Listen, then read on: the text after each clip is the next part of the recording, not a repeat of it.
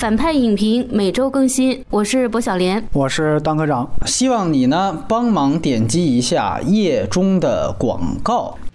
这一期啊，两位嘉宾都算是久别重逢啊。当科长呢，上次来还应该是新狮子王那一期，是不是？反正等于跟今天一样，完全聊的都是技术流的电影啊。然后呢，请薄晓莲来就更有道理了，这是李安的粉丝，呃，所以今天应该是不可能全是负面评论，把粉丝都请来了，这个也算是要平衡一下观点嘛，要兼听则明。这一期同样还是有抽奖的，会送出呢一份这个双子杀手的购物袋，还是以一切方式跟我们互动。这个电影的北美分级呢是 PG 十三级，李安的电影啊只有一小部分是低于 R 级分级的，包括 PG 级的《少年派》和《理智与情感》，以及 PG 十三级的《绿巨人》和《卧虎藏龙》。这个电影在内地应该是没有删减的，片尾呢没有彩蛋，格式当然要特别说是 3D 4K 一百二。二是真的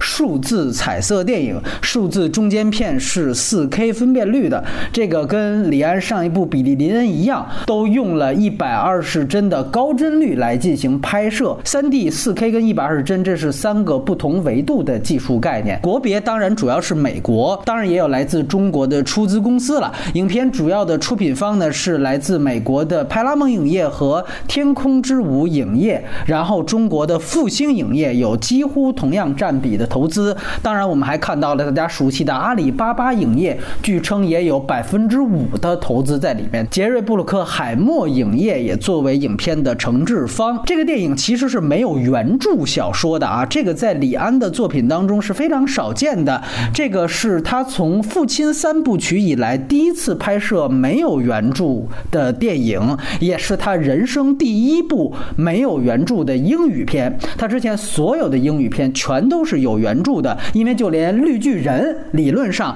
也有一个漫威的原著漫画。导演李安呢是生于一九五四年的华人男导演，那过两天呢就是他六十五岁的生日了。代表作这些就不提了，大家都熟啊。制片人刚才已经说过了，其实算是九十年代好莱坞的第一制片人杰瑞布鲁克海默啊，这是仅有的几个以制片人身份能出蓝光合集的那种级别的制片人。那像迈克尔贝的那些成名作啊，爆炸动作片呀，包括像《加勒比海盗》，呃，都是他来完成制片的啊。我上一次在新闻看到他还是说怎么把这个不背台词的约翰尼德普哄好，哎，这就 这是他最近一次上头条啊，你知道吗？很久远的一个人了。这个片子的编剧呢有三位，呃，李安呢也是他在后期有一个特点，就是他个人是不署名编剧的。那么这个片子的编剧有三位，分别是戴维·贝尼奥夫。比利雷和达伦莱姆克三位都是美国老白男啊。其中我们说的第一个，这个戴维贝尼奥夫就是现在陷入争议的《权力的游戏》的编剧啊。想必这个第八季烂尾事件，全游的粉丝比我们都熟。比利雷呢，曾经写过拿过奥斯卡提名的这个《菲利普船长》，然后达伦莱姆克呢，曾经写过 DC 的《雷霆沙赞》。但是要说一下，这个本子本身的原初故事，其实在九七年。年就已经有了，所以这是一个非常老的故事，然后再找一些编剧来进行了改编。威尔史密斯是绝对的主演，女主角呢叫做玛丽伊丽莎白温斯特德，她呢其实还要演明年 DC 的猛禽小队，她演女猎手，她跟这个猛禽小队里面另外一个男星就是伊万麦克尔格雷格，现在是情侣关系，哎，这个大家也都熟知了啊。明年的那一部也是华人。人导演来指导的另外一个华裔的男星是本尼迪克特王，奇异博士的这个男助手。另外一个老牌的动作影星呢是克里夫欧文，他呢我要没记错，唯一一个跟李安之前有过合作的，但是合作的是一部短片，确切说是宝马的广告，叫做《圣子》。这个熟悉李安的朋友应该清楚。摄影当然要特别提及，这次的摄影叫做迪昂·毕比，他呢其实是《艺伎回忆录》。》和《借刀杀人》的摄影师，这是他第一回和李安合作。李安很有意思，他上一次合作的应该是约翰托尔，他都是完全使用新的摄影师跟他尝试合作啊，他并没有一个长期的御用的摄影师。这里特别提及的是《借刀杀人》那一部电影，当时作为迈克尔曼的代表作，那个被誉为是数字摄影时代一个里程碑意义的一个摄影的代表作。然后这个片子的配乐是洛内巴尔菲，这个是大家很熟悉的，他是汉斯季默团队出来的一个行活配乐啊。你要查他的上一部，居然是《银河补习班》啊，因为我们知道《银河补习班》的署名是汉斯季默嘛，监制监制监制哎，音乐监制对《碟中谍六》啊什么之类的，也都是由他来配乐的。这个电影没有参加任何的电影节，也是十月十一号领先中国内地一周，在北美先行上映，然后在十八号它在内地来上映。它的成本其实，在李安的片子当中也算非常大的，一共是一点三八亿美元的投资。这个片子的票房在北美目前大概两千八百万美元，可以算是惨败啊。然后在内地呢，首日呢，我看是六千万人民币的一个票房成绩。我们就这个片子来打个分数，因为我本来就是一个对技术比较感兴趣的人，所以我会给他还是打个及格分儿，六分。推荐给人群的话，我还是推荐尽量有条件看一百二十帧的朋友。这个二百一十块钱花的，虽然可能说不是特别值，但是还是有一定的这种吹嘘的资本在的。优越感。哎，来，给他七分吧。其中有一分是打给我这么多年对他的爱和对他未来的一个期待，比如他能不能够回归本心，或者说能不能再拍一部华语电影，或者再拍出一部像《冰风暴》或者《断背山》那种，你不是华语电影也可以，但是你这个文本一定要做好。电影本身也就值六分儿吧，大家还是要支持一下李安吧，不要让他在资本市场的这个话语权继续往下削弱。你想，连李安这样的导演在好莱坞找钱。拍片实现自己的这个愿望都那么难。之前说那个马丁斯科塞斯的那爱尔兰人也是找了多少年前，最后是 Netflix 给他钱，就是这大导演都已经这么不容易了，说明好莱坞自己本身也出现了问题。所以为了支持李安导演，大家还是要去看一下，有条件就要去看一百二十帧的，因为那个是你花了钱也可以买到的好体验，就像苹果新手机一样。呃，说个笑话，爱尔兰人呢，因为他也涉及到大量数字特效，他要做年轻版的德尼罗·帕西诺嘛，当时也找了派拉蒙，结果派拉蒙就拒绝了。对，然后派拉蒙投了这个片子《双子杀手》，所以我就不知道这个派拉蒙当时是怎么想。我给四点五分啊，有一些观念我是需要想去强调的，比如说他提到一百二十帧电影是未来，这个话是让我很生气的，我不太认同这样的说法，我觉得这个是倒行逆施。啊，而且我在接下来的剧透会详细的去谈为什么我对这个东西是非常反感的。对于李安来讲，我觉得可能中国大陆还是存在一个被过誉的一个情况，哪怕到这一步，哎，是还是这样的一个情况。我们其实是需要更冷静、跟客观的从电影出发，从电影文本来讲，这个电影无论从任何方面，包括它引以为傲的技术，我觉得都是。不能及格的。当然，你从李安的标准来看，给这个分数，我觉得也不为过。还说一句，就是如果有些人是科幻片影迷嘛，就觉得这太老套了，对，那我觉得你就可以考虑不用去看了。因为我也尝试过说，要不然你就不用花那么贵钱。但我想你要看二十四帧，你更没劲，那你干嘛还看呢？所以那你就干脆就别看了，因为这个片子就是要不看。最好的，要不然就别看。对，这个赞成，是吧？所以我觉得你们俩就推荐最好的，我就说那别看的那俩字儿就完了。哎，三位今天看的都是一百二十帧，对于一百二十帧的这个观感是怎么样的？我看的那场出了一个小小的放映事故，上来放的这个声画还不同步，重放之后呢，还是声画不同步，但是这个声画不同步的幅度就变成了大概一秒以内。说快了的时候，你还是能看见这个音画是不太对的。但是大部分观众就就还 OK 了。这个问题在我那场好像也有点，但是主要是开场，开场就是台词的问题，就是他嘴嘴型跟那个声音是有一点问题的。十分钟以后就 OK 了，对，好像是有点，是有点，是有点。我那场我我不知道是因为我迟钝还是确实没有，我没有感觉啊。OK，其实《比利林恩》我看过两遍，是，但即便如此，在看这一部的时候，我还是有一种对那种高清晰画面的一种不适应。嗯，我之前就大约三年。前我就说，就是像走进了顺电，你要去买一台高清电视，然后所有的高清电视在你身边就排成了一个墙，每一个屏幕上都是一样的预告片，这就是我对这两部电影的共同的感受。然后这种不适感，我用了大概半个小时到四十分钟，我才能适应这种不适感，然后投入到剧情里面去。这是我个人感受。我们下面就要剧透，分优缺点来说一说，然后从蛋壳长开始。这片儿优缺点它其实很难分得开，它所有的点它都是有有就是毁誉参半这种感觉在。如果你看的是一百二十帧版本，个人啊还是要肯定李安对这个一百二十帧技术的坚持，因为我觉得他还是有吸取那个比利林恩的那种经验和外界的批评，他在这一步当中还是做了一些改进的，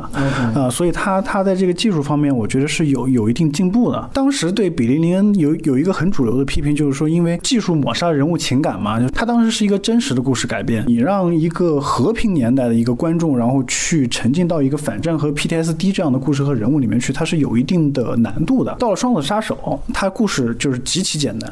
然后然后李安就是我觉得他是在那个动作场景里面去做了一个一百二十帧的这样一个实验，最后的效果来看，它是有成功的地方的。这个一百二十帧，它用了很多的主观镜头，它对于好莱坞现在的主流的一些动作片的拍法，它是有一定的革新意义的。摩托车追车、第一视角这种射击这种动作场景，它是有那种互动游戏感，就你感觉像在玩游戏，就是你跟过去去好莱坞就是传统的这种电影，它用这种模拟游戏、用第一视角拍动作戏，还是有一定的提升，因为它沉浸感跟过往看那个好莱坞传统动作片用第一视角去拍体验还是有提升的。因为以前我们熟悉的就是这种好莱坞动作片拍法，像《谍影重重》这种靠剪辑的来拍动作片。第二种就是长镜头这种编排，比如说像那个《完美特工》这种，可能还有现在的所谓的这个极速特工的这种。但李安他在用这个一百二十帧去拍《双子杀手》动作戏的时候，我觉得他是选了他认为最能发挥技术出优势的这样的拍法，就是摩托车追车那场戏，威尔史密斯开摩托，他这个镜头用的是一个就是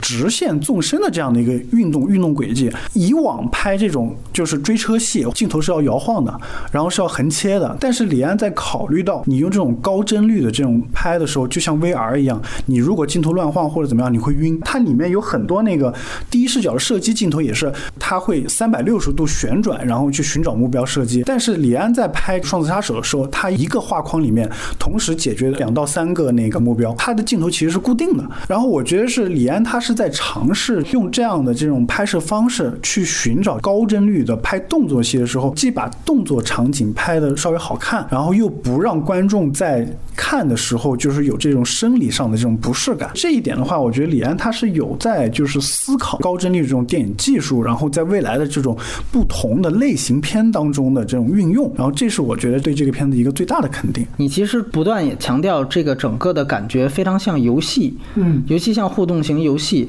所以你觉得把动作场面、把电影拍得更像游戏，这个其实是一个优点。我觉得他这个是应该应该会给很多好莱坞的动作片的题材或者是一些剧本有一些就是借鉴意义，因为以前游戏改编电影的时候，他要把游就是原来的游戏里面的那种感觉拍成电影化，他会用就是好莱坞现在也是，其实对吧？现在对，以过场也是对啊对啊。然后另外一边就是我的传统的好莱坞动作片，可能有些地方我要拍成游戏感。我打个比方，这个技术如果运用到。卧虎藏龙或者蜘蛛侠动作幅度比较大那样的体验的话，可能会比较刺激。就比如说你拿这个来拍蜘蛛侠在城市到处乱飞的那样镜头，或者是卧虎藏龙在竹林里面飞的那种镜头，就是我不知道那样的。感觉会不会有一个？其实，其实你提到蜘蛛侠，你记得超凡蜘蛛侠就是加菲那一版，它的第一部最后那个吊车那场戏，它其实用的就是主观镜头。超凡蜘蛛侠当时是索尼就要推它的三 D 的，当时是实拍的技术嘛，是，所以它也有一段是完全主观的，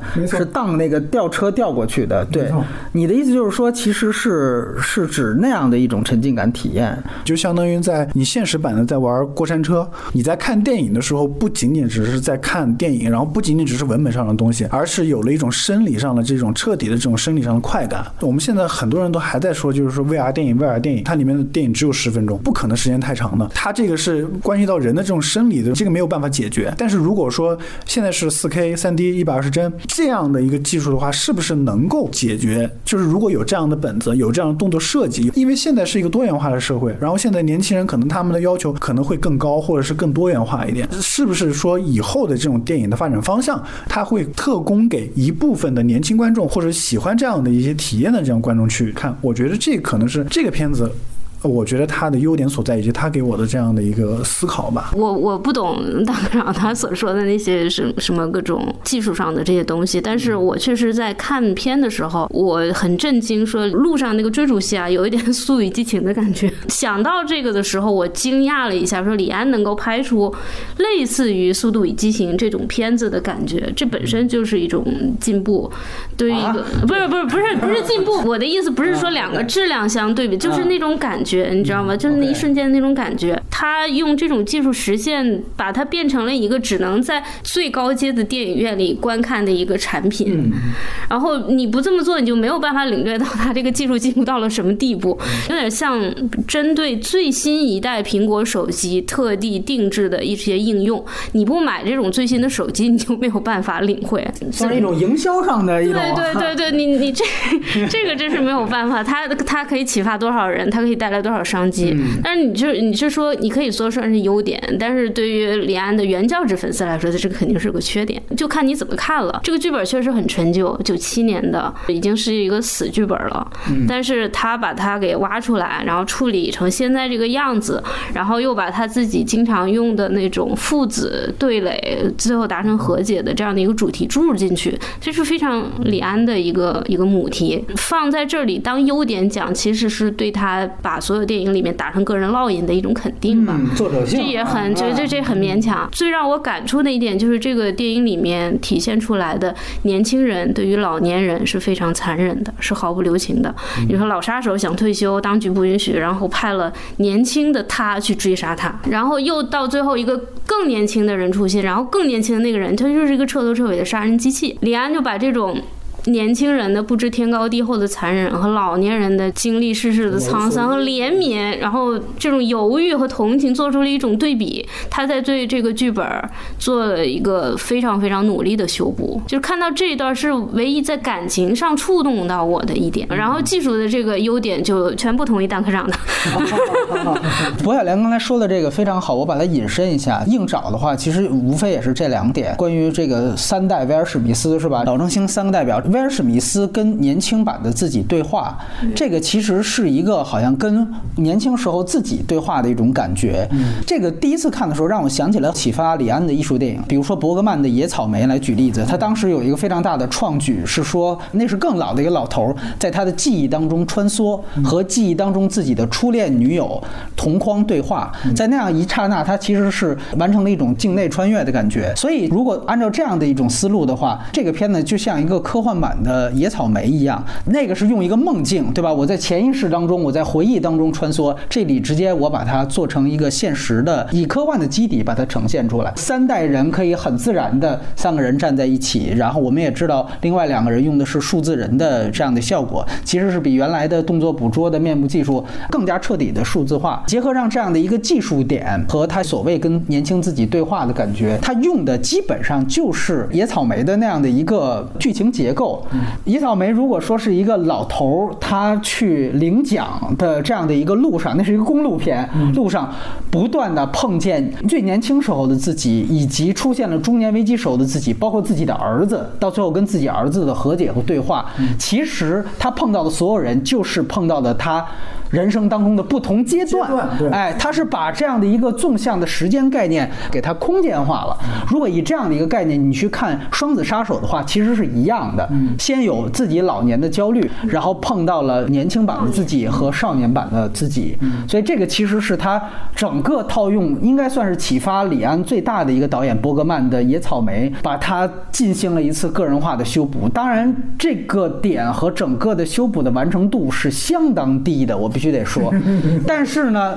硬找的这个就就优点往上扯，就基本上可以这么这么给它凑一个，它是用数字人的技术去完成了原来伯格曼那样的一批老导演用艺术的手段，就是境内蒙太奇的手段达到的同样的效果。当然，它的路径不同，所以可能产生了自己的一些东西。对，这样说的话，其实我想起里面老年版的史密斯他要退休，原因就是因为他没有当初开枪的那个感觉了。他一开场那个刺杀任务，差十五厘米就会射杀那个平民小孩，对吧？就是你可以想象成，就是李安在说他自己。你看，我其实之前已经功成名就，但是你现在有了新的技术摆在我面前，我要不要去解决它？我手抖了，我手抖啊！我要不要去解决它？我本来可以全身而退，还可以拍我艺术片或者怎么样，我一拍一个准或者怎么样的。但现在有个新技术摆在我面前，我要不要去碰它？被逼的也好，或者我自己选的也好，我还是要去做这事儿。年轻的其实也就代表了威胁，应该说是这种东西可能是来自于他自己内心的一些威胁。他可能现在对外界的东西他可能没有那么敏感。我觉得他到了这个年纪了，每时每刻都在问自己，自己接下来要怎么办或者怎么样。我个人觉得李安可能是有这样的思考在里面。这个只是我们自己的解，这个可能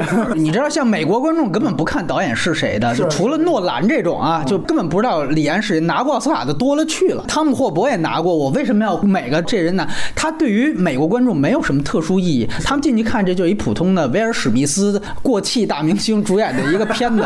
一看，我操，什么玩意儿？就是基本上出来就是这个效果，对吧？它是不会有这样的隐身的。而且作为一个普通商业片，确实这个是我们在这儿坐下来谈的时候才会产生的东西。但是既然聊这个环节，我还是沿着博小莲刚才提到的跟父亲的这个关系，也可以再拔高一下。就是刚才 当科长说的，硬拔硬拔，对对对，拔死李安。今天，对，其实你能感觉到李安本身表面上一个翩翩君子的这样一个形象，其实他本人是一个非常内在叛逆的一个人。包括他做《色戒》那样东西，你就知道他其实是对于任何主题上的、社会上的，可能还是形式上的，他都希望去做突破和打破。那么可以说，他在这一步当中，连同比利林恩，他其实是在做技术上的打破。如果说我们把反复权更宏观的去看一下，其实电影对于他来说，电影是什么形态，就像所有的老人告诉他电影是什么样一样，就是终极形态。在这个电影当中，他所要反的父权就是电影这个父亲。电影是什么定义呢？就是二十四帧每秒的艺术嘛。这里边我要提到一个细节，这个片子的开场是一个高铁的火车出站的镜头，它反的就是火车进站。火车进站，我们都知道是电影最早期的一个短片，呃，它当时其实都不是二十四帧每秒，是十六帧每秒。非常有意思的是，十六帧每秒那个帧数是停留在一个非常低的状态，那就像一个绿皮火车一样。然后你看李安他拍的是高铁，高铁，高铁啪一下就像一个箭一样，配合他的高帧率。大家注意到他用了一个很不寻常的鱼眼镜头去讲火车出站的这个速度，一切的一切其实都是为了跟卢米埃尔的火车进站做一个影史上的互文。这个就是他的匕首，他在用一百二十帧去扎向电影这个父亲。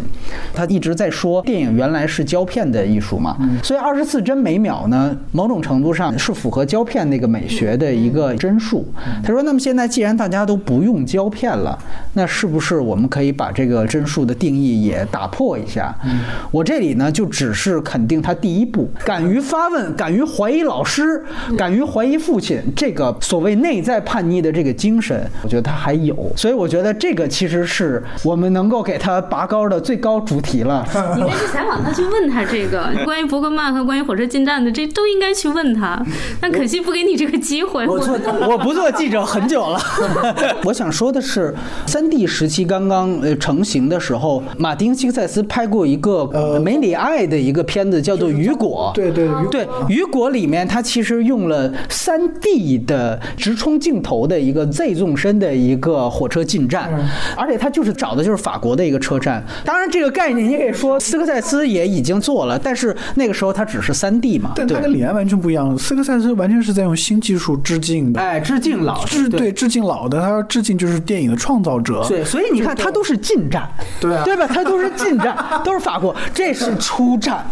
是吧？所以说呢，他是反了吗？他就反了，他就反反复权了嘛，对吧？哎，可以吧？这这有点意思啊。这这都是有人觉得现在都吹成这样了，但是我个人觉得啊，作为李安来讲，这不是过度解读，他是有这样的设计方法的。包括其实你看，他从那个蜂窝型的那个烈日车站的那个那个顶棚往下照，那个顶棚本身我记得也是呃冒脑的日出的第一个镜头也是这样，就是原来那种早期默片啊，城市交响乐式的默片，当时因为表现主义带了很多现代感的东西嘛，你看大都会弗里斯朗的东西也是一样，这个东西其实都是有互文的所在，只是李安在这个影史互文上他做的没有那么多。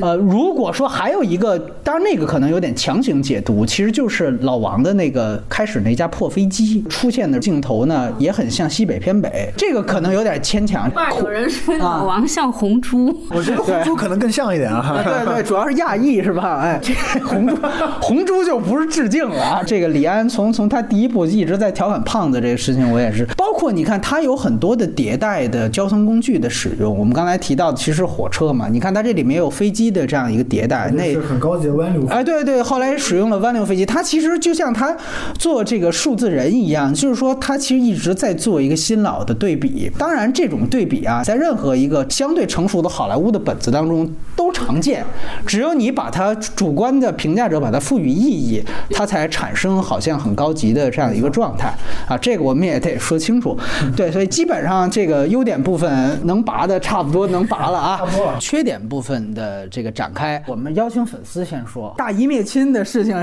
你你得先来。缺点其实非常明显，剧本非常陈旧，非常糟糕。这刚好说明，如果你做一个赶时髦、追热点的话题，你围绕这个话题，你做一个文化产品，然后你这个文化产品又不是它的短时间迅速就能做出来的话，那。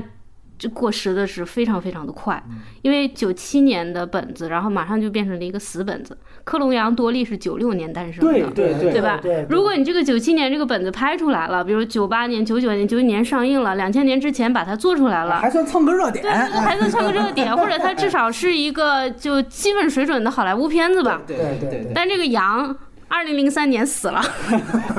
对吧？然后这个片子二零一九年就拍出来了，而且关于克隆人的讨论，我们现在就已经，它就已经变成了一个非常普通的过时了，过时了。而且而且它里面有句台词，就是那个克利夫文说。多利扬是九六年出生的，你在九五年的时候我就给你采集基因了。啊，就关于这种台词就很迂腐，你知道吗？现在谁现在谁还关心多利杨？典型是当年的台词，他没改。对啊，就其实，在当年可能会体现，就是说，其实威尔史密斯这个技术比多利昂技术还要先进。对对。现在提那又怎样？我操，就这种对吧？对啊，我 我们关于克隆人现在最多就是说，你讨论一些伦理问题。这个伦理问题它是一个恒常存在的，技术上没有什么讨论的了。云图里面我不记得是是克隆人吗？变成那个食物的那个，反正什么《黑客帝国》早就出了嘛，对对对，这这种这种全都有了。你现在这种情况下，你让观众进电影院再来看这个电影，然后就把克隆当成一个什么多了不得的东西，对观众说这不刺激也不新鲜，我为什么要来看？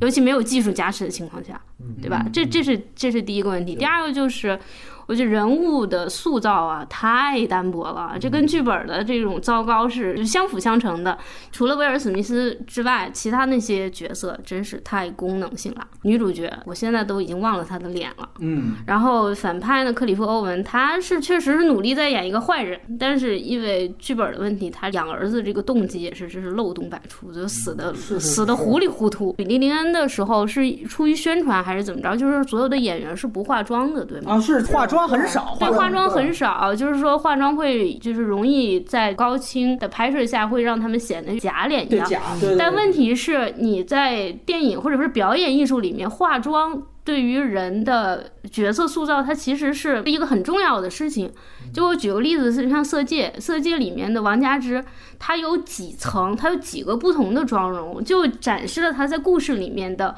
不同的状态。就是一开始的是清水学生妆，就是完全素颜，甚至都有点不太好看。然后她去假装少奶奶的时候，她的眉毛眉毛没画好，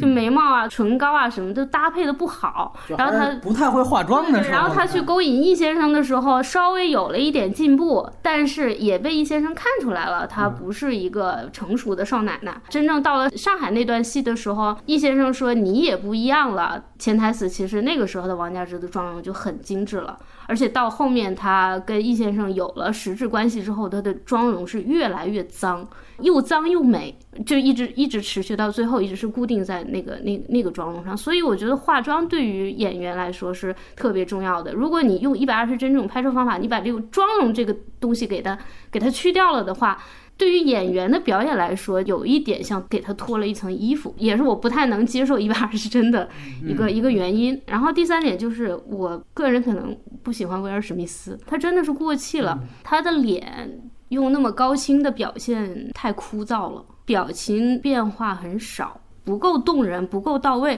而且问题是，你说比利林恩他选的那个乔阿尔文，他是个生脸，天生引起观众的好奇。就大家大家会关心他的喜怒哀乐。虽然大家都在说这双嗯水汪汪的蓝眼睛让人动情啊怎样，其实根本就在于。你对他是陌生的，你对他会好奇。但是威尔史密斯喜怒哀乐、哭哭笑笑，大家都很熟了。你要怎么跟他产生共情？你要怎么才能体会到他的感觉？我觉得这有点难，实在看不出。用那种毛孔级的摄像体现这样一张脸的喜怒哀乐，他给我的感觉，他就是好莱坞的一个高龄的彭于晏嘛，动作戏拍的很好，但是在这样一部电影里，觉得他是不构成什么吸引力的。主要就是脸老，然后套路大家都见过，所以也就觉得就那样了，是吧？明白明白这意思。最大缺点其实来自于就是我刚才说的优点，呃，我就是觉得你有了这样的一个解决这种高帧率技术的这样的一个拍法。那你的动作戏为什么拍的这么又短又少又难看呢？哎，如果我们说按照传统经典的一些好莱坞动作片的拍法，它有两场这个特工进房子暗杀史密斯的戏，一场是在他家，另外一场是在哥伦比亚，对吧？他这两场戏全部用的是一个单一的视角，就是那个史密斯的视角。就我一起床，一起身一看，哎，外面有有俩特工进来，我要杀你了。就这两场戏呢，完全把刺杀行动这样动作戏这种悬念感和这种紧张感完全就破坏掉了。因为你观众看的是史密斯的视角，你一眼就看见这个贼进来，全程的镜头全部集中在史密斯身上。你看开头那个在晚上的时候，在他家就三枪，特工倒了没了。这太不过瘾了吧！在哥伦比亚也是，对吧？然后就是史密斯就直接说：“哎，跟那胖子说，你把那女的带走吧。”然后我自己就出去了，走到外面去，就是一个横移的这样一个镜头，对吧？啪啪啪，又几枪，动作设计是一个非常大的一个问题，特别单调。对对对，特别单调。还有一个很大的问题是说，两版史密斯在对决的时候，他们既然是同样的 DNA，他们俩在对决的时候没有利用到任何对方弱点或者是知根知底这种感觉，纯粹是两个单一的人在肉搏。就是你可以想，原来的传统的好莱坞电影，就是比如说拿那个《谍影重重》举例，波恩在解决任何一个杀手之前，他有很多细节的动作，可以让观众知道波恩的下一步动作会怎么样，以及波恩对对方是一个什么样的判断。第一部的最后一场戏，波恩对那个克里夫·文的那个狙击手，他利用各种掩护，就是惊飞鸟，就他有设计，不用台词，也不用什么更多的电影语言，我就知道波恩知道对方在哪。但是《双子杀手》里面。这样的设计是没有的。克隆人知根知底，而且你又是经受过同样的训练。因为最后牧师那个，我觉得是很笨的方法，就是说让女特工带了一颗假牙，里面有一个窃听器，让那个女特工故意说说，哎，他在什么地方放了地雷，然后他又带了夜视镜，然后他带了什么，用用这种方法去透露给那个老年的那个史密斯。我觉得就很笨，因为既然你。老年的史密斯知道是年轻版是，那你应该事先就能判断他的下一步会怎么样，他可能会在什么地方埋一个地雷，然后有这样没有高手过招的感觉。对对，然后另外就是说，刚才我说的优点，因为他要解决一个这个高帧率动作戏晕眩这样一个问题，所以他的镜头会比较单调。这样的单调的问题是说，你在追车戏那场戏给了这样一两个镜头的时候是 OK 的。就是你让观众有了那样可能几秒或者十来秒的这样体验感，但是你后面的这样追车戏的，它整个的追车的路线的设计都是一个直线。就是以前呢，就或者一些很经典追车戏，它的路线是很复杂的，它会有就是这种逆向行驶，或者是有个各种意外。因为我觉得李安他是在这部动作戏当中彻底放弃了这种剪辑的这种的重要性，在墓地两个人肉搏那场戏就很明显，基本上就是两三个固定的镜头。它没有运动的这种镜头，或者是观众一直都是处于单一的视角，而且你。那么早就把悬念给揭晓了，所以刺激感和悬念感以及这种设计感是非常非常缺乏的。刚才那个呃小莲说到的，就是说那个表情的问题，高帧率还带来了一个问题，就是说，因为它年轻版是用 CG 做的，有一场戏里面你可以看出这种高帧率对于这种 CG 的这样的一个负面的作用在哪，就是年轻版的那个史密斯带着他们三个人开着一个小货车，然后去找克利夫·欧文那场戏的时候，其他三个人的光线是自然光或是弱光，但是年轻版的史密斯他。脸上始终的光线是固定的，他其实想要借用是月光或者是自然光打在那个史密斯的脸上，但是你可以很清楚的看到年轻版的史密斯，因为他有 CG 的作用，他跟其他三个人的那个面部表情，那个光线是不一样的。对，打光错误，这叫。就还有就是一百二十帧给摄影带来的一些问题，就是说他大量借用了自然光，包括他拍一些自然景色，夜晚和白天的这种自然景色，尤其是海面上这种这种东西，有些时候很漂亮，但是看上去像照片儿。他其实这次应该承认了，尤其开场船屋的这些夜晚的戏，他们出逃的戏都是白天拍的，他们翻到了夜晚。他的解释是说，因为那个晚上的时候他没有办法藏光源，所以他只能在白天拍。嗯，然后呢，翻到了晚上，所以这个其实我当时第一遍看的时候，海面的戏我是非常出戏的。我说这太怪了，但是当时我不太确定这个怪事是不是他的。帧率这些东西导致的。后来是其实是白天拍的。我看的时候也会有一点不自然，就是如果它是自然光的话，嗯它看上去太像照片了。这个跟动作戏其实是一脉相承的这样的一个问题。我觉得最大缺点在这儿。然后文本上的问题的话，我觉得刚才小莲说的我都比较认同。但是对于我来说的话，如果你的动作戏，因为你毕竟是一个商业动作片，就是我觉得李安在拍这个东西的时候，如果你把太多的这种精力或者文本上的这种东西，你会放在了比如说刚才说的这种父子情节上，或者是这种就是克隆人的这种道德伦理问题，因为因为像这种东西的话，之前有更优秀的作品，我不用在你这样的一部电影中找对于这些问题找到一个什么样的答案。对，我的要求其实就是说，你用这样的新的技术，在动作戏上如果能再拍多一点。或者是在设计感再强一点的话，我可能就会把一些文本上的那些弱点缩小，或甚至是忽略。但现在的问题就是说，你的动作戏反而放大了文本上的东西。最明显的一场戏就是在墓地，肉搏之前是大段大段的老史密斯教导小史密斯那样的啊，你又你又不喜欢吃香处菜，男嘛，对，你是是处男，你又不嫌吃香菜，那一段话看得我就是真的是就快睡着了，你知道吗？是是是是，就就很无聊。你这段话要解决一个什么问问题呢？你要用这样的对话去感化他们，而且这是他们两人第一次面对面的这样的一个见面。然后这个小史密斯被他这段话就是完全打乱了这种心绪，然后就感觉就是被反水了，对，就被策反了。然后我就彻底的，然后这人物逻辑上你也说不通。克利夫·欧文花这么大力气去拿别人 DNA 做了一个自己的儿子，而且还是黑人，自己是白人啊，领养的，就很多人物上的逻辑你是说不通的。在我看来，是因为没有动作戏做做掩盖。作为一个商业动作片来说，我觉得这是最大的一个缺点。这个片子啊，就属于秃子头上的跳蚤，这都明摆着的。咱们给他系统说一下，我觉得真正可能值得深入聊的，反倒就还是高帧率这个事儿。嗯，我记得这次李安呢有两个点延续比林恩他说的几个观点，我们可以一一拿出来去反驳一下。安插花是是一个很保守的故事，他说因为我现在做的这个技术啊是一个非常开创性的创新的技术，所以我呢在故事的选择上呢就相对要保守一些，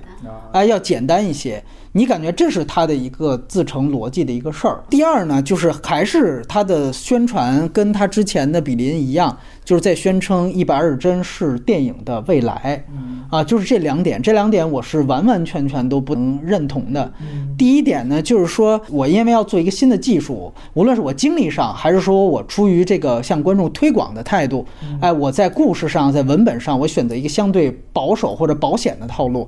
就是这里面有两个事儿，第一就是这个故事的糟糕程度已经不是保守 二字可以形容，这是个稀烂的一个程度，是烂片。刚才其实提到了这个片子是一个我们说定位它是动作片，严格来说它应该算是科幻动作片。那么你就分析，就是说从科幻上来讲，呃，博晓莲提到了零科幻观嘛，他是九七年本子，九九年《黑客帝国》横空出世之后，这东西就拍完了，克隆这事儿拍完了，就当那个巨大的我操，所有人类都是机器的那个胚胎。那个大概念出现之后，您还在这儿多利羊呢，就别搞笑了，这东西就洗洗睡吧，你不要搞这个事情了。就现在科幻的发展是维伦纽瓦那条路的，是啊。就我可以完全走内心，我可以不再酷炫了啊，炸裂，我弄个飞机飞上天，我克隆一下，早就科幻早就不是那个时代了。李安导演对于科幻的理解也是九十年代，要不然这剧本是他挑的，虽然不是他写的，但是是他挑的。你挑，你其实还是代表你起码对于这个类型的理解是在哪个层次停留的，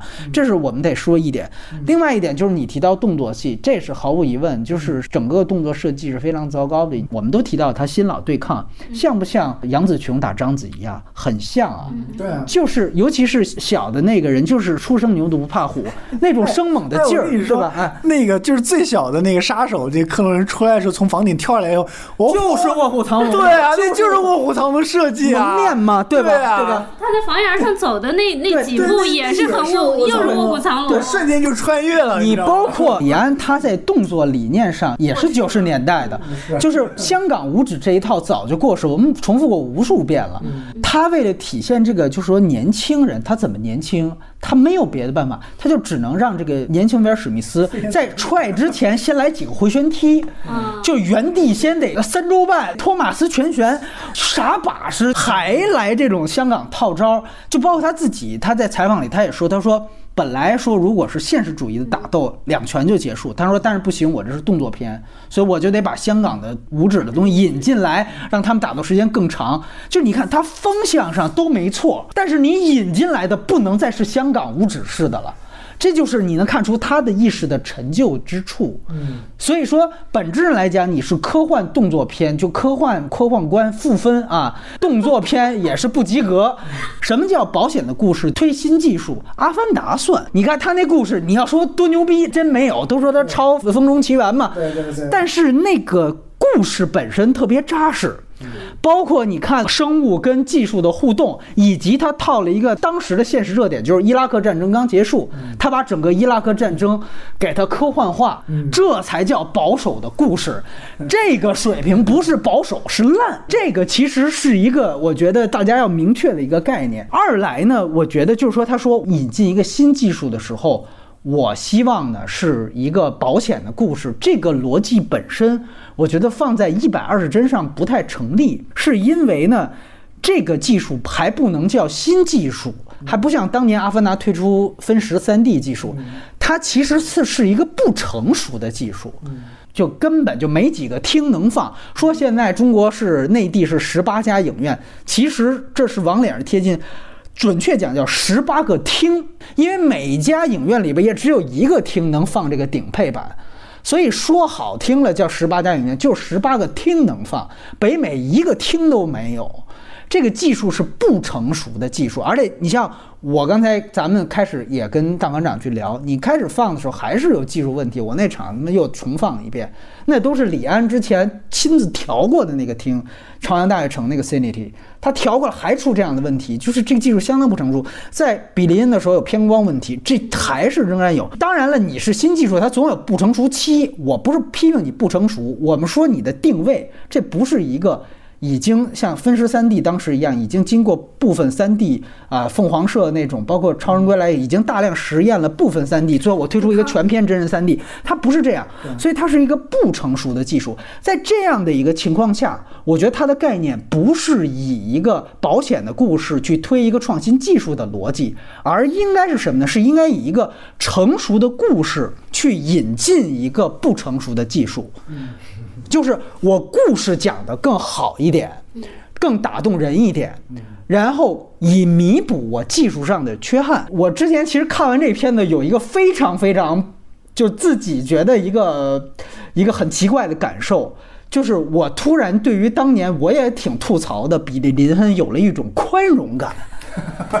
你明白吗？就居然是到这个程度，就是因为就是在比林，至少在中国大陆还有相当多的人很喜欢，包括很很被打动嘛。那个片子在这儿能成为一个正面案例，就在这儿，就是说至少那个故事呢，相对来说可能是打动人的。我有一点我也愿意肯定，就是比利林那个人物是立起来的。嗯嗯。所以当你引入一个新的技术的时候。我这个新技术纵然有很多不成熟，但是我的文本上我有足够能够打动你的东西，这是一个新技术往往能够推广的原因。它不应该跟《阿凡达》去比，它应该跟更早以前的 3D 电影，就比如希区柯克时期的 3D 电影去比。我们再说一遍，三 D 不是从《阿凡达》出来的，是很早就出来了。这个技术已经大半个世纪了。像希区柯克当时《电话谋杀案》，那个是当时很有名的一部三 D 电影，故事讲的非常牛逼。你现在看二 D 版，你仍然觉得太棒了。它是一个标准的那种老式的悬疑片。在这样的情况下，它引入三 D，我觉得是没问题的。你因为那个时期的三 D 相当于现在一百二十帧，你很不成熟，所以在这个时候我把故事讲得更好一点，我试图去。推广一个新技术，这才是基本逻辑。另外就是技术本身，终极的问这个问题，就是为什么要使用高帧率？四 K 啊，这很常见，三 D 也很常见。这里他老把这仨概念混一块儿说，这里其实就一百二十帧是所谓他自己独家的，四 K 都现在都四 K 了，荒野猎人都四 K 了，三 D 都三 D 了，没什么新鲜的，就一百二十帧。所以我们单独就提这个问题，为什么要用一百二十帧这个概念？那从我们现在看也好，李安的回答也好，我基本上啊能找到这两个主要的原因，一个是技术上的，一个是艺术上的。技术上呢，他提出了是这样一个事儿，就是他觉得呢，原来他说他在拍三 D 版的《少年派》的时候，他第一次觉得二十四帧的电影不够了。他当时提了一个非常具体的一个，其实也不够具体，你要深聊，就是他说当时他发现《少年派》有很严重的三 D 频闪现象，以这个来觉得二十四帧是不太够用。他或许认为，在电影进入到数字时代，尤其数字立体电影时代之后，是不是它已经产生了足够的技术瑕疵？需要新的技术去弥补和解决这样的技术瑕疵，提的其中一样是三 D 频闪现象，这个是李安他明确给出来他为什么要用高帧率的其中一个技术原因，还有一个就是刚才咱们在优点提到的美学原因，就是他在质疑二十四帧每秒其实是胶片介质所独属的。那我们现在都不用胶片了，是不是我们要开发出一个全新独属于现在数字电影时代的一个全新的技术？那么啊，一百二十帧作为我的一个改变这个技术的一个突破性的尝试方向。哎，对吧？所以这个其实是它美学上的一一个原因，所以就可以从这两点就去解读这个技术对于电影带来的效果。技术上的事儿呢，我觉得有一点也需要肯定。其实刚才邓科长也谈到了，现在讲道理就是，如果我们稍微放眼一点，不在传统电影去看，现在的游戏、VR 以及高清电视，其实现在都不是二十四帧的。对，高清电视现在基本上是最低是三十帧。然后在体育转播信号当中的时候，用的是六十帧的转播。大家注意到一个细节，王胖子中间有一段看球赛，看的是一个高清球赛。我觉得他可能就是在做这个互动，像足球的这种运动轨迹，这个是需要这个高帧率呈现才能达到更平滑的状态的。然后再说 VR，VR 呢现在基本维持是在九十帧，啊九十帧每秒。然后再到游戏，游戏是更有意思，游戏的帧率是不稳定的，但是游戏现在最高的帧率是一百四十四帧，这个数怎么来的？是二十四的六倍。一百二是二十四的五倍嘛，然后我们也查了一下，包括因为思远就是做呃 VR 的我们的志愿者，包括我也跟做游戏跟做 CG 动画的朋友聊了一下，他们跟我们讲，现在测试说人眼能够看到的最大帧率的极值是一百五十帧，但是这一切啊，这一切刚才提到的所有的现象，游戏用一百四十四帧的，现在基本上是什么样的类的游戏呢？就是互动类的、动作类的游戏。非常多的用这样的高帧率，再加上我们刚才提到的体育运动是六十帧，所以你会总结一个特点，就高帧率在什么情况下运用的特别普遍，就是在运动场景用的特别普遍，无论是体育运动还是游戏里面的运动场面。对。那么，所以这次他直接选择了一个动作片的原因就在这儿。所以从这个角度上来说，往往是运动镜头或者是运动场面、动作场面才能够体现高帧率。那么高帧率能能做出什么样的感觉？其实就是平滑感，就是它最能够消除的一个所谓的缺点啊，就是我们说在二十四帧电影里面经常出现的运动模糊现象，啊，这也是一个专有名词了，它是一个运动模糊现象。这甚至我这次回看《少年派》的时候，还真的是有，他可能有几帧，就小孩进教堂的时候，他先开始偷水喝嘛，完了他要展现小孩看到上面挂的那个圣像，他有一个啪往上一拉，那拉那镜头糊了。当然了，我们说这个导演啊，人家有大量艺术手段，你可以不这么拉嘛，对吧？我切不就完了吗？但可能李安他因为那部他做的三 D 嘛，他希望有更多这样的东西，他可能就觉得这些是很要命的事情，所以他就往这牛角尖里钻。所以大家如果看一百帧，注意哪个戏，其实就是大馆长之前提的，就是摩托车那场戏，其中他还要穿到那个哥伦比亚那个小镇的一个类似于北京胡同的那样一个狭窄的胡同的摄影机跟着。摩托车高速运动，所以那个墙是快速的往后在闪。你就对比那一幕啊，你去看二十四帧，我相信它运动模糊是非常明显的，但是在一百二十帧里面就比较清楚。它其实这个清楚，其实解决就是一个沉浸感的问题。观众在看的时候，你会更有代入感。但是这里边呢，就谈到了两个问题，一来就是你提到的，就是说这个电影在动作戏的场面上并没有太多的。呃，首先并没有太多的戏份，对对我觉得就不够多，又少又短。对它其实就是应该它的戏份充足，就应该你看呃基努里维斯的那个《极速追杀三》没错没错。你得到那个程度，你要这样的运动戏份你才能够更多去看到这个东西。说来说去，大家夸半天，就摩托车那一场，说来说去就那一场。前面船坞的戏我也特好奇，说他那是白天，最后翻成的黑夜。就你为啥不直接拍白天？他当时你记得他有破玻璃那种镜头，他就要这种。你看玻璃破碎，我是平滑的，但是说句实话，黑夜其实都没有白天更明显。大家记住了还是他白天摩托车那个对垒吗？其实我很好奇，他为什么要非得坐在黑夜？但无论黑夜白天，就是你围绕着所有运动镜头、运动场面做的还是不够多。这个是我现在能给高帧率找到的唯一你能够给带来跟二十四帧率不一样的地方，而且是相对正面的不一样的地方。我觉得它没有体现的非常明确，而且还有刚才当长说的，就是说他其实为了怕晕或者怎么样啊，他还是用固定镜头更多。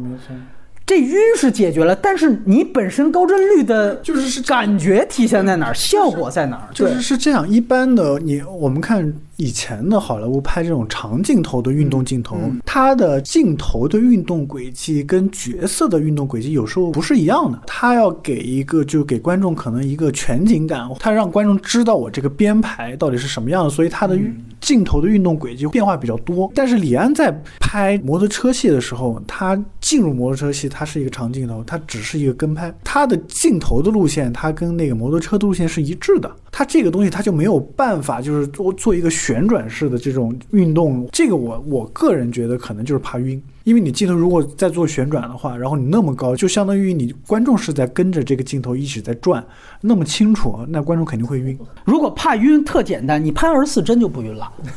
嗯 完了，解决了这事儿，对吧？所以就是说，如果晕是你高帧率带来的负面效果，你又因为这个负面效果，你就那干脆我们还是不太体现高帧率的特点，那这技术本身你在自证它的无用性。这归根结底还是你就是你们刚才说的那个文本的问题，他选择这个剧本的这样这样一个判断的问题。但是他在拍的时候发现，哦，这个本子可能，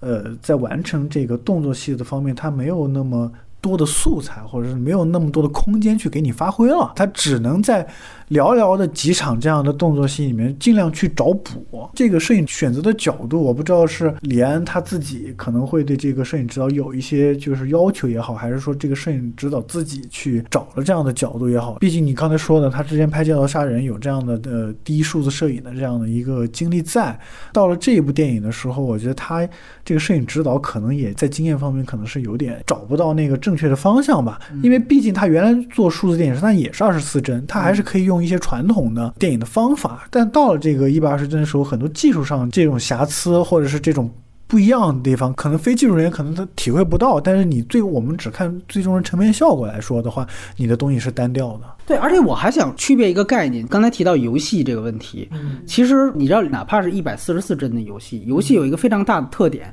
它其实它的帧率是不稳定的。它是一百四十四帧，它可能是这一秒前半秒是十帧，后半秒是一百三十四帧，它可能是这么个一百四十。游戏很很有意思，它跟电影的本质不同，包括 VR 也是，他们其实是即时演算的。就是从从技术生成角度，他们是即时演算的。为什么呢？因为很简单一个道理，你是一个玩家，游戏它不知道玩家在这一秒当中你的头看向哪儿，你的枪指向哪儿，你想指向哪儿就指向哪儿。VR 也是这个道理，VR 是其实是更相对来说更大家能明白的，就是我可以在正前方发生事儿，但我可以不看正前方，我看后边，没问题。所以它不知道你看向哪儿，所以游戏也好，VR 的也好，它的高帧率是基于它是一个即时演算的这样一个过程。但是电影很有意思，电影它是一个预演算，这都定好了的，是你放成片这是不可能动的，所以这里其实带来一个很大问题：及时演算、互相运动，这才能体现高帧率。因为低帧率就卡了，低帧率你会发现有卡动，所以它必须要把帧率拉高。这是一个非常典型的一个，就是掩盖技术瑕疵的一个必须要做的。所以游戏是有这样一个合法性的，是一个正当性的。电影没有，电影没有在这儿。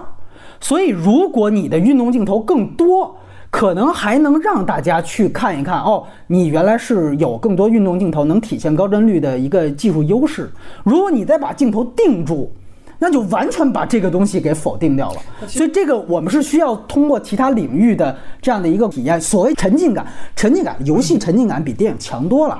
，VR 也比电影感沉浸感强多了。就是不是我电影也一定要去追求这沉浸感，这是另外一回事儿。但是我们至少从沉浸感出发，你要明白人家用高帧率的原因在哪。就是你跟比利林恩比吧，比利的话其实他是人物立住了，但呃，我跟可能很多人不一样，是我还蛮喜欢就是比利林恩的一点，是因为这个高帧率他把这个角色荧幕形象的概念给弱化了，因为他很真实，就是我在荧幕上看到的这些人，包括他的毛孔啊，或者他的这种没有妆容，我都能看得很清楚。再加上中场秀的那一场。戏那种沉浸感是非常非常强烈的，你完全能感受到北野林恩在那个场景里面就万人欢呼啊那种那种感觉，能体会到他内心的一些东西。传统电影它是有这种荧幕形象这种东西存在，荧幕形象给观众最大概念就是观众有自由想象的空间，但是在比利林恩的时候，这个东西是。呃，很弱了，对对，就很弱的，就是你就相当于用传统电影的那种方式去看的话，那你会觉得这个角色真实到了一种不真实的那种地地方。如果我是想要去体验这种东西的话，那那里面的角色我觉得还是可以跟他挨得很近。但到了那个双子杀手的时候，因为没有人物，没有人物造成的一个问题就是说，它所有的场景这种东西看起来太像相片儿，很多镜头都是固定的，它只是一横移或者是这种这种摇横摇这样的一个感觉，你会感觉像是。在一个全景照片里面，或者是这种 AR 的这种感觉，电影感就不强了。未来的，如果你要解决这两个技术和艺术的这个问题的话，还是得以剧本为重。就像我觉得特别同意那个波米刚才说的，你得有一个非常成熟的一个故事，甚至是一个人物也可以。如果有一个成熟的人物的话，这个人物带观众去走进那样一个世界，然后有让观众有那样一个沉浸感和体验感在里面。即使他的故事很简单，因为有这样的代入感，可能是一百二十帧未来的一个方向。我是觉得从《少年派》开始，我对李安的电影的观感就产生了一些变化，就是感觉到他对于电影的认识和他电影里面的一些东西，有一些东西消失了，然后有一些重新的东西重新注入进来。因为今天上午我也在跟几个朋友一起讨论，我们就是说对于李安的评价，因为有人说他是江郎才尽，说为什么中国人这么容 容易江郎才尽，是不是因为他内心深处有很强的危机感？那李安他的危机感。感究竟来自于哪里呢？从这三部电影下来，我我没有得到什么答案，我只能看他在在不同的维度上去尝试去做，就是这儿试一下，那儿试一下，然后至于他再下一步，他到底要拍什么？他拍那个。马尼拉之战，他拍，比如说他拍了，拍出来了，或者说他拍之前他还要再拍一个什么东西，这都是有可能的。就他的探索确实无止境。刚才这些话是站在一个粉丝的角度来说，但是如果我是一个观众的话，我就在想你他妈在搞什么？你说他在北美的票房遇冷，那就是因为这个技术对于普通观众非常不友好。我为什么要花两百多块钱的票价去看一场我觉得过气大明星去演的电影？一个月看四场电影的。的话，那这是我一个月的电影票钱，我为什么砸在你这一个电影上？这不对于普通观众太不友好。你不能要求所有的人都换成苹果最新的手机，这是消费主义的余毒，对吧？对，这再上升一把，说国内人傻钱多，不管是资本市场还是说国内的观众，都太好骗钱了，太好拿钱了。因为因为他也是一个名导嘛，对吧？对，华人之光嘛。我一方面我觉得他是被绑架来的，我很同情他；另一方面，你可以选择不被绑架，你为什么要做？这样的事情太让人难受了，而且这三部确实是一部做的比一部差。不能用，我又尝试了一个新的技术，但是最后做出来的成品一步比一步差。那少年派好歹它是有原有原著的，它不管是人物还有故事什么都过得去，像那么回事儿。虽然我我的一个朋友他他不赞同，他就是说因为原著小说是非常血腥残酷的，他把里面的这些东西给消解了。那这但是这是从那个文本层面上来说，就是你把它单独当成一个电影来独立评价的话，它还是 OK 的。那到了比利林恩的话，就小说就很差了。很差。然后他拍的让人一下子有一种突然的不适，但是你给他这种新的尝试，你给他一个机会，最后到了双子杀手，他选了这么一个故事，他就是完全违背了他自己，一种背叛吧。我能同意小莲说的这个背叛这两个字，因为我记得原来在他的自传还在他书里面，他自己说过，他当时是嗯不喜欢香港五指那一套假大空的东西，啊就是不喜欢套路。对他，因为当时《卧虎藏龙》的动作戏出来以后，大家都觉得，哎，这跟以前传统的这种香港五指那种套路打打法不一样，对吧？他当时书里面就写了嘛，他说我不喜欢那个套路的那一套，但是我他这次在《双子杀手》里面又用了《卧虎藏龙》的这一套，哎，对，哎更老的了，更老的那那种转，对对，哎照照三转三圈这种套路这种东西，对对对，这个很明显，我觉得可以确定，就是他对自己过去的这些东西是有一个背叛在的，或者是说他不再坚持一些过去他坚持的东西了。在面对这样一个技术的时候，或者是面对现在整个电影产业变化的时候，他自己坚持的东西也是在变的。但是就像小莲说的，你看看了这至少两部吧，比利和这个双子杀手之后，就说李安现在到底呃想做什么？他到底就是现在的想法是什么，或者是他能拍出什么东西？这个我们是找不到答案的。不管是作为李安的粉丝也好，还是普通观众也好，我肯定不能说否定李安。对吧？因为他毕竟还是大师或者怎么样的。反过来说，他是一个大师，而且是华人之光。那你现在这两部东西出来以后，呃，我我应该对你接下来的作品抱什么样的期待？这个我我不确定了。刚才小莲提到一点，观众为什么花这么多钱去看这个新技术？我这里也得说一点，从观众角度出发，咱们实话实说，高帧率这个事儿啊，它没有当年三 D 这个事儿啊，对于普通观众这么明显。是，这个大家必须得承认。现在大家都说哇，高帧率果然不一样了。这里边儿，我跟你说，至少一半儿。他是因为他花了这钱买二百多，他知道我这钱是不一样。我进去，我这是一个心理暗示。我去看，哎，果然不一样，出来确实不一样啊，挺好的。但是我跟你讲，就是你把这些东西全都去了，你就同一个片段让它放，尤其现在还有六十帧、二十四、六十、一百二，你让它颠三倒四的编程号，你让它放，你让它最后写，你第一段看的是六十还是一百二还是二十四，第二段看的是什么？我觉得大部分观众看不出来，尤其是我们说像高帧率，它得在特定的时候它才能更明显，那个差异效果才更明显。你光看脸能看出啥来呀？大部分时候是看不出来的。所以，对这个也是一个 一个问题。这，所以我我想说的实际上是这样，就是说这个技术啊，它对于普通观众来说，它噱头，哪怕作为噱头，它噱头没那么大。这就相当于你说苹果新手机，它你得看它增加的是什么功能。这其实就是说对比，就是说你一百二十帧的这个噱头，你还不如李安这个噱头。你这个手、哎苹果手机的噱头还不如乔布斯的噱头，对吧？哎对吧？的是这样，是这么个道理所以最终呢，你看李安在卖力的说这个技术，但其实大部分人对这个技术是无感的，因为本质上你没带来什么东西。我们一直觉得，可能下一个如果在大荧幕上可能实现的一个所谓技术突破，当然这是纯脑洞，因为我也听说过现在还有巨大漏洞是裸眼 3D 技术。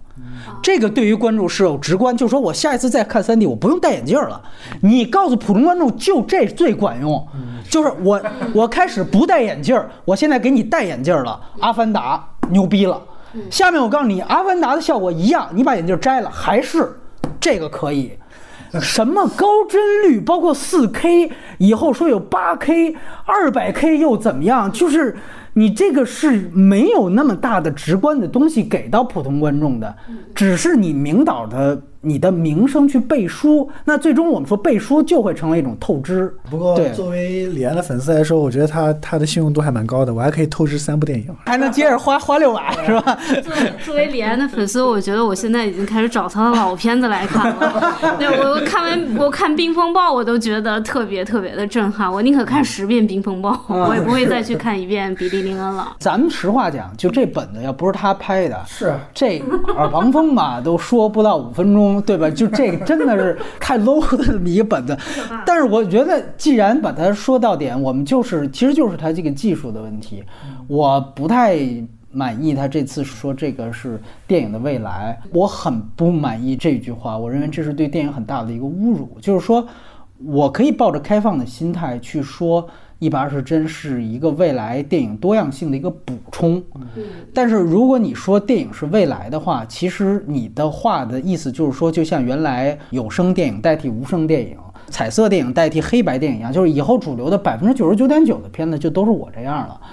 这个当然不是这样，且不说你现在这个不成书成这个样子，你就算成熟，三 D 技术，你现在跟我说三 D 完全取代二 D 狗屁，我绝对不信这个事情。刚才我们已经分析过了，高帧率只在比如说运动镜头上一些特定场景它能发发挥优势，所有电影都有运动镜头，当然不是。对吧？你西兰的片子就非常不适合高帧率，你怎么用它他妈就用高帧率干嘛呢？对吧？但是你说哦，这就是电影未来了，所以以后用二十四帧的人都是他妈的对落后、保守、抱残守缺，你凭什么这样说呀？而且我看很多软文里面带节奏说，原来的三 D 电影太暗了，说现在用呃高帧率之后，我们看发现画面明亮了很多，这个不是帧率带来的。解决三 D 案的问题有八百种方法，对，有八百种方法。这其实我就感觉，我看现在就是给李安写的这些软文里面，大量的就是那种。给老年朋友圈推广中医的那种，那种就是你不懂技术吧？我 告诉你啊，这它是未来。我操，这事儿都往这往里，我给你忽悠，你麻没？你剁你也麻，就这种感觉。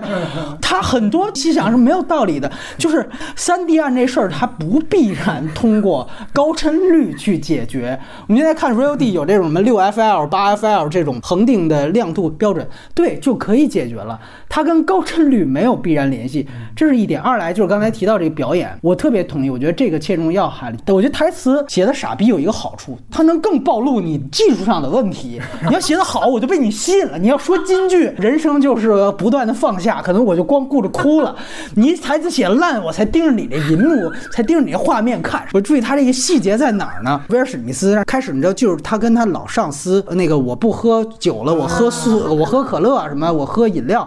那段他就感觉他说我不是反思自己打偏离了吗？他说我觉得我现在什么灵魂好像已经老了还是怎么？不是有那么一段台词吗？他就想演出这种老杀手那种李慕白已经隐退江湖，那时间一下子觉得他的演技极其浮夸。但是我后来去想，我说威尔史密斯原来演的很好，这次演的烂吗？不是，他可能演员的水平一直是这样。高帧率放大了这种效果，我觉得其实这个是一个特别典型。就像原来我们提到有一个概念，就是说戏剧表演，原来在舞台话剧上的时候，大家不觉得夸张，觉得那样是挺好的。但是为什么说好多戏剧演员放到电影上，说这他话剧腔，这成为一个缺点，在批判？原因在于因为给的景别更大了。你能更清楚地看到演员脸了，但是他还像剧场那样吼叫，大家会觉得太过了。而且场景也是现实场景了，其实一样的道理。当高帧率跟 4K 你用这样的一个手段的时候，其实是进一步放大，哪怕是电影演员原来在二十四帧时候的那种表演。我就这么说，就是如果谁把任素汐在驴得水的表演给一百二十帧再给再修一遍，哎，你去看，绝对就不会有那么多人喜欢了。肯定是这样，他的片子画面啊，感觉都太锐了，太清楚了。其实这个也是一个电影美学的问题，就是并不是越清楚就越牛逼。这个艺术不是这么去界定的。我们有一个朋友，他是看一百二帧，他甚至看到那个哥伦比亚那儿有一旁边的小贩在剁鱼，那个小贩还出戏了，他其实穿帮了，看，对，他在看镜头。这个一般就是说在。二十四帧，大家也不会发现，你明白吗？但是你在一百二十帧这种就会马上很清晰的就被看见了。那你李安，你监视器是六十帧的，对你也没看到，你你其实有点力不从心，我感觉。对，这是怎么回事？你按说这种就是穿穿帮，你再来一条嘛？你这 NG 了嘛？这算是。所以它只有技术到这个帧率了，所有其他的配套、摄影、表演，一切一切全都没有跟上。所以呢，我是这么觉得，就是李安这样的水平的导演。他已经到了一种，我可以不用想清楚，我就直接可以调集资源去做。他没有想清楚，他就已经开始干了。他属于就是摸着石头过河，就是我边拍边摸索吧。比林最后也发现，就哦动作戏太少了，我这次就选一动作片儿，对吧？他自己也没有一个清晰的规划。就是你像卡梅隆或者原来说泽米基斯那种技术狂人，他们是从小耳濡目染，他对技术有非常明显的。你哪怕那也挺邪教的啊，就泽米斯认为以后表演都滚蛋，全是动捕，我那想法也很极端。当时他拍那个极地特快嘛，但是他是有一个非常。明确的终极目标就是我用这个东西以后取代表演，演员滚蛋！我用这个东西，它拟真到一定程度。当然，你可以说后来像安迪瑟金斯他们已经部分达到了，就是真正这种状态，只是就不是他拍的了。你能明显他是想得很清楚，只是你会发现这是一个他妈希特勒式的狂人。你这个实践的时候，这实在步子迈太大，最后扯着蛋了。但是李安这个情况，我觉得他都不是那个情况，就他铺都不是这个铺法，他是他根本不知道未来是什么样，他摸着时候他在试。如果这个电影理念也是一种科幻的话，我都不没法赞同你这个世界观，因为你都没有世界观。所以在这样的一个情况下，就是宣传还绑架他说这是啊电影的未来，你用这么独裁和武断的话去说，我觉得更不尊重电影艺术。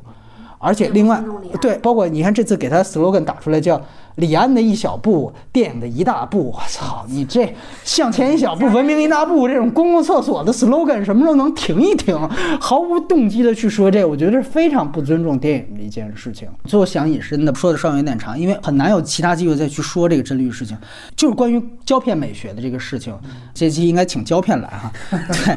他不是提到，他是说二十四帧其实是因为胶片才产生的，但是现在没有胶片了呢。我们是不是就可以把这个帧率打破了？我觉得这里还是有一个事情需要去捋。首先就是说，呃，我们也不说不是在胶片时代啊，一上来电影发明就是二十四帧，不是这样。其实刚才提到火车进站，卢米埃尔他们其实十六帧每秒，十六帧每秒这个标准延续了二十五年在影史上。那么到什么时候十六帧标准改成了二十四帧呢？其实是 feature film 这个概念，就是长篇电影这个概念逐渐的被普及化了。当时是镍币影院时代的结束，长片出现了，帧率才稳定到了二十四帧。而原来十六帧时期更多是短片，刚才提到的火车进站就是短片嘛，几十秒的而已，是个短片。更有意思的还有一个。变化，很多人可能也忽略掉了。就是最早以前，我们说爱迪生其实是对于活动影像开发是最早的，比卢米埃尔还要早。他当时制造的活动影像是放在这叫活动影像观影箱。这个观影箱就是你去任何世界各地的电影博物馆能看见，就跟那个像窥丝一样，里边东西在动。哎，这个东西当时在大概是一八九四年左右是非常非常的流行的。那么在活动影像箱的时候，爱迪生的那个帧率是多少？是四十六帧每秒。按照现在标准，这是高帧率啊，这是高帧率啊，对吧？所以这里面有两个改变，一个就是长短的改变，还有一个改变就是观影渠道是私人的。因为那个观影箱，大家想想，它像什么？像现在 VR，一个人看一个箱子，就像一个人戴一副眼镜。那个时候反倒是高帧率的。所以我这里再说一句，高帧率不是电影的未来。因为爱迪生最早的活动影像就是高帧率，它是一种倒退。这种倒退是在于单人观影的情况下，VR 现在九十帧嘛，我觉得也挺正常，而且也短，完全退回到了原来爱迪生的单人时期。这是倒退。而现在李安他所做的帧率的改变，你必须要基于一个前提，他还在大银幕放映，他还是二十四帧渠道的这样一个观影渠道，你渠道没改变，单纯调高帧率。这里面其实也有一个问题，就是说，如果我们说要拥抱新事物，那为什么不直接把观影渠道否定掉？我觉得他可以下一步啊，联系一下网飞，看看跟网大能不能结合在一起。真正的大银幕观影，你如果打破这个习惯的时候，你是不是配套的去打破？这个是我想强调的一点。另外一点就是回到胶片美学这个事情，当时胶改数到底是什么原因？大家不用胶片了，改用数字了，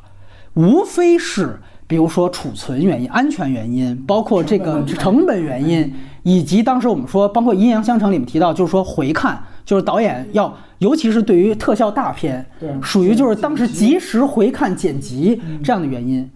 没有任何一条是美学原因被淘汰。电影技术的变革或者整个电影的进步，其实都是因为技术问题。这里边还是那句话，就是说这是技术革新。是。但是胶片所形成一百年以来的这个美学概念，没有人说它是过时了，或者说就像咱们戏曲一样，这东西他妈不流行了，没有人说这样的。它是因为纯粹的刚才提到胶片这个技术原因所导致的改变，所以。你因为一个技术迭代所导致了你要把原来的美学传统颠覆掉，这里面的逻辑在哪里？所以还是那句话，你只能尝试。既然那个技术已经不存在了，我们去开发一套新的美学没有问题。但是还是那句话，你不能说这就是未来，我们都不知道未来是什么样。但是有的时候我们可以看一看影史是什么样的。我想说这并不是很新鲜。比林恩我就强调过，高帧率也这也不是李安第一个人做，特鲁姆布早就在呃《银翼杀手》之后他就自己做过实验短片，而且我听说他的《飞越彩虹》终于好像要上映了，我也不知道是一个什么情况。李安这个事情车祸成这样，他是怎么想的？另外一个就是我们说彼得·杰克逊的这个《霍比特人》，所以我觉得对四十八帧，四十八帧。呃，当时我不是一直在问一个问题，我觉得很多人可能要较真儿，也在问，就为什么要一百二，对吧？就是为什么是这个数字？你不是一百四十四，不是四十八，不是其他的倍数，为什么是五倍？说因为当时的技术条件限制，也只能做到一百二了，所以这个可能是当时的一个技术限制。但是现在我们看到游戏早就已经发到一百四十四帧了。而且我们说人眼的上限是一百五十帧，那是不是这个才是真正的一个终极答案？也许有一天，比如李安真的是给人家送人头了，属于他在这儿献祭半天，最后把自己名声搭上，最后杀出一个别的新泽米基的人家说：“哎，我们来一个一百五十帧尝试一下。”哇，所有人都接受了。你发现把李安这事儿都给忘了，因为技术是很残酷的一件事情，特别有意思。我一直在用那个例子，就是大家现在都记得《阿凡达》是第一部三 D，远远不是，远远不是。但没有人记得，哈利波特迷自己都不记住，哈利波特其实从第五部就开始用了分时三 D 技术，观众是不会记得第一部是谁，他只会接受到第一部最好的。最好的。对，所以还是那句话，我觉得李安现在做的真是费力不讨好。你现在铺成这样之后，真流行的也未必最后是来源于你，因为他还要再进行一次技术升级，这是很遗憾的一件事情。所以我觉得关于这个高帧率是我特别多想说，而且回到文本，我还有几点特别想吐槽的，就是他为了用这高帧率，让他的视听语言是倒退的，就是因为你画面信息量太多了。太多了，导致之后你所有地方都是清晰的。李安也想，那观众不注意到我说的东西怎么办？他有一个故意的强调，这个电影也有好多这样的非常弱爆了的这种就是退化式的电影语言。比如说，你记得那个打蜂毒那场戏，就是小史密斯是是打的蜂毒，你就明显看他给了无数个这个数字人的表情，他已经准备跟他们是一伙了。完了，他就给他去做了一个打解药的动作。表情第一幕我已经知道你要打解药，解药掏出来打完成了。到第三步，那女的还说你干嘛呢？她说我给他打解药呢。就是你说他大量这样的问题，你明白吗？包括还有那个，就你提到骷髅，就是墓地那场打斗，我觉得最牛逼的是那个女的，开始是不敢开枪嘛，是她就举了一个带有这个电灯泡的这样一个枪在那儿举了十分钟。这女的她是当打光的，雇了一个物理打光跑这儿来。他就是打光的，对那 太牛逼！那段看的我 就是一直在笑场。你雇了一个 best boy 在这儿，我天哪，就是乐死我了。然后后来你这还有一场戏，他俩落水了，嗯我就说哦，我明白你要什么意思，拿一荧光棒往下一扔，就这打光任务得跟上，你知道吗？你这枪指的这光不够了，我再扔个荧光棒下去，我很好的完成了李安导演交给我的打光任务。这整个是一场，我看是一场穿帮戏，就是打光的露出来了，你知道吗？这个当时我太当时想的就是因为一百二十帧它没法打光，你知道吗？因为它哎对因为它那个是个地下室，你说是个室室内，对它如果一打光的话，它所有的光源的那个方向啊，还有所有的那个墓室的那些细节，就全对全部都一清二楚。对对，他想不出别的办法，他还特意在之前的时候，每路过一个路口，他还把那个电箱给拔了呢。哎，对对对对对吧对对对对。对对吧这就是我们比林一直在强调，他因为用高高帧率，导致了他在其他方面是退化。就一方面你显示出刚才我们提到就表演上的问题，二来就是你不仅老问题没解决，你还带来新问题，你得来人肉打光。我觉得这个他这片子也在北美是没有现象级，不然的话，就他这些里边的好多槽点都是能入奥斯卡开场秀的段子，你知道吗？就是包括你提到一个白人的什么父亲领养一个黑人儿子，这太像诚实预告片里边这个，就是给人家贡献贡献料，你知道吗？啊我喂料喂的，我操！再拍一部小丑都够了，你这大量的这种槽点喂的，我其实太，包括你看那个王胖子，就那种过时笑话还有，还哎有，很多就是啊之前那种特别笨的，要他要展现那种三 D 这种感觉，就是那个一开始他打蜜蜂的那个那么刻意，我还以为那个蜜蜂，我还以为那个蜜蜂会会有一些什么他蜂毒嘛，我过敏吗他他说过敏嘛，哎。但是他那个东西，我就当时是看成是就是一个他为了展现那种你你说对，你说的对，没错。那场咱说封毒啊，就算他有个动机，其实他前面至少有四场戏在前景都安排了飞虫，其他的不一定是非得是蜜蜂。就有一场戏，你记得是他跟那女的约会吃饭，他有一个镜头是在那个餐馆门口等那女的来，大概是那么一个镜头，也是在码头边上嘛。结果他就那场戏前景也是有飞虫的。我觉得他这里为什么前面要弄一个，就是说所谓的这个水边上，可能就是为这找合理性，弄了一堆飞虫，大概是四场飞。虫六十帧的是看不到的吗？对，或者说第一遍可能我没我没细看，但是我觉得一百二十帧我是大概能数出有四处，包括你记得就是咱们说那吐槽那上司第一次来他们家拜访，也有一个外景戏。一个外景戏好像是上司开车吧，就是一个非常简单的一个空镜头，那个前景也有飞虫，它大概是四次飞虫的戏。这个东西恰恰暴露了它一个技术不成熟。大家记得最早的 3D 电影，什么分色 3D，我们说红蓝眼镜儿，你经常能看到《魔术师奇遇》那种就往脸上戳杆儿的那种，就拿一个往观众眼睛上捅，那个实际上还是这个技术最不成熟的时候，它剥削这个技术的最大猎奇性。你就可见到一百二十帧第二部了，它还在这儿飞飞虫。就是它仍然在体现，我没有其他跟文本结合的点了，我只能不断去卖弄这个特点是什么呀？包括包括哎最后那场高潮戏，那个男女主角在那个超市里面躲子弹，那子弹那慢镜头，那子弹往往脸上飞，也也是这样的。就是它是那种激光脉冲式的那种啊，对吧？哎，包括它这里边，你记得又出了一个非常强势的爹嘛？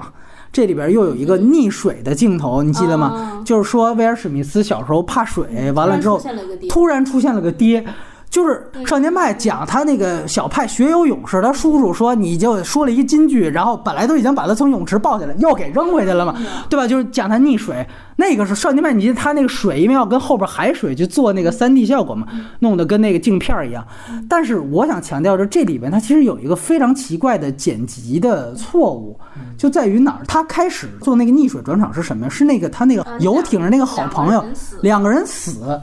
从水下给他扔下去了。用这个呢去接了一个威尔史密斯脑海当中，他回忆他小时候，那不是尸体掉下来，再一浮上来是他爸爸。你看特别莫名其妙和突兀，因为这是一个转场错误，因为理论上是。你可以是现实接现实，我可以是好朋友死，我在转威尔史密斯在现实当中游泳没问题，也可以是威尔史密斯颅内接现实，但都是威尔史密斯也没问题，但没有一个威尔史密斯不在的朋友游艇死的场景接到了威尔史密斯颅内。啪一下，然后闪到了他起床嘛。他后面那个剪接倒是对的。你记得他在游泳的时候，发现水下不断开始闪红光跟蓝光，然后这个其实就是他那个警报器响了，然后他哦醒来之后发现是警警报器那个红光，手机的红光蓝光。后面那个剪接是对的，因为那就是同一个人的颅内和和现实，但前一个剪接是错的，他就是大量出现现在出现这样的问题，就也是可能因为他觉得水下那个镜头能带那个呃力纵深感什么之类的，在水下很深的地方那个拍的，然后那两个人掉下来，然后再往上升，然后那个水的质感就就变了，对一种一种炫技的那那种感觉特别明显啊。那其实就是少年派前面的那个泳泳池段落嘛。其实最终我想提到的还是就这期核心还是技术这事情。大科长记得咱们在《狮子王》那期跟张扬导演的是其实提到一个观点，我倒是认同，就是对于高帧率啊，我也不是一棒子打死。当时咱们提到 VR，当时说 VR 是不是电影未来的时候，后来我们发现就是《新狮子王》有一个很好的点，就是 VR 最终成为了拍摄一个传统电影的一个手段和工具。没错，记得当时我们提到 VR 建组那个概念，在《新狮子王》当中被大量运用，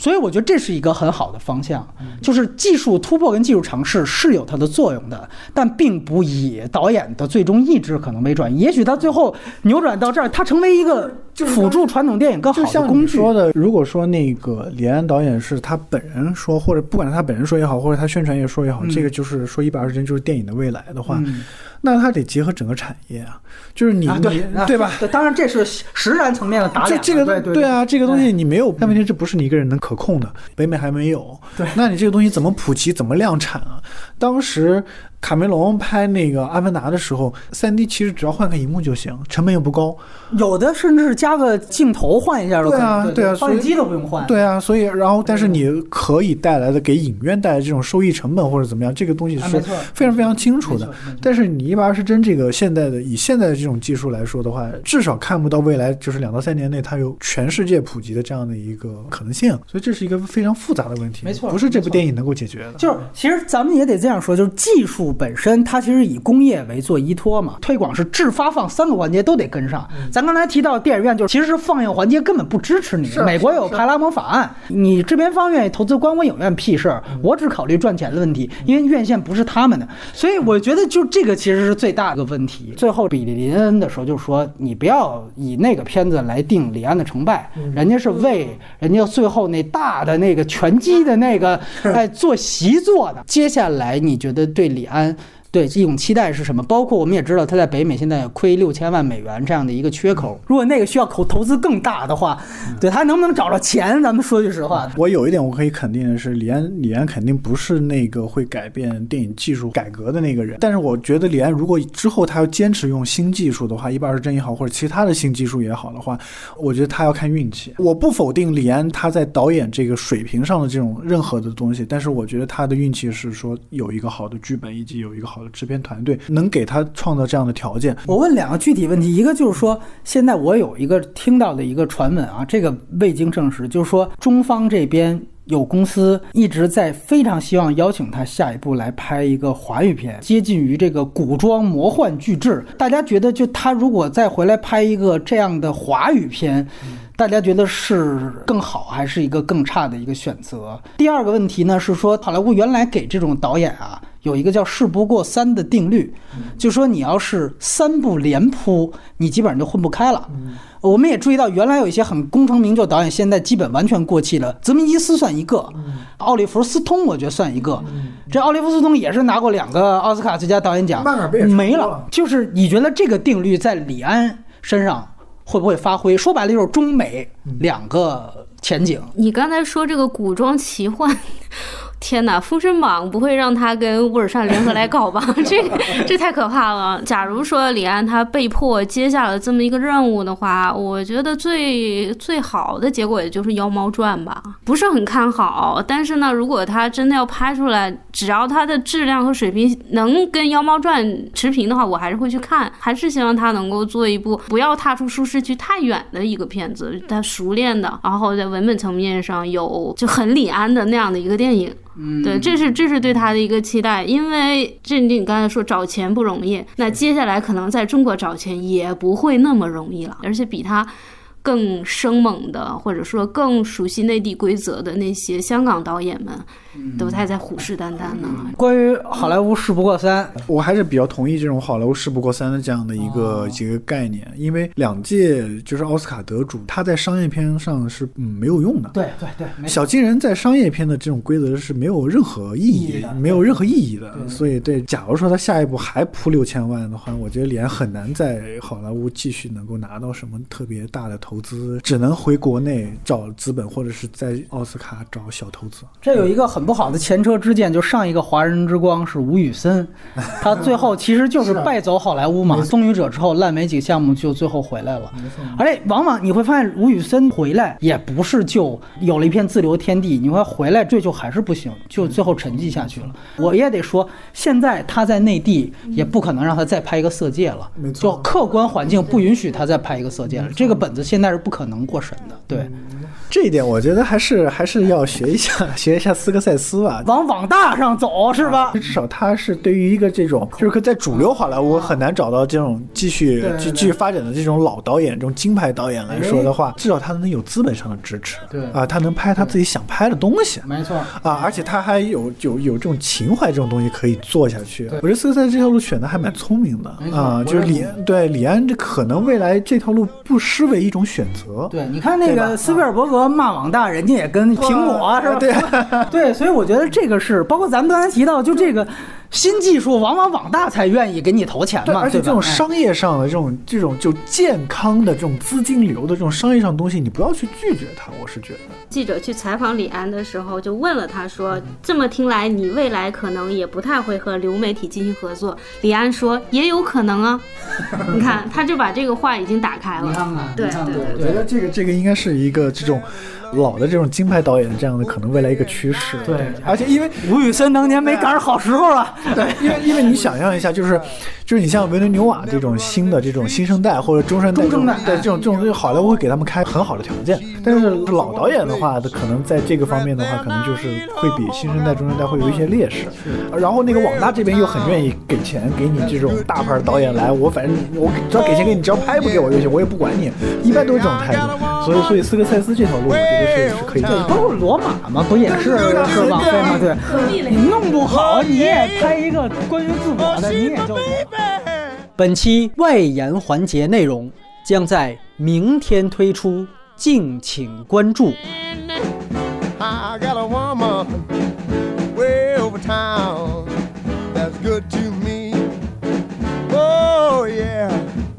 I don't you know she's alright. I don't you know she's alright. Alright, she's alright.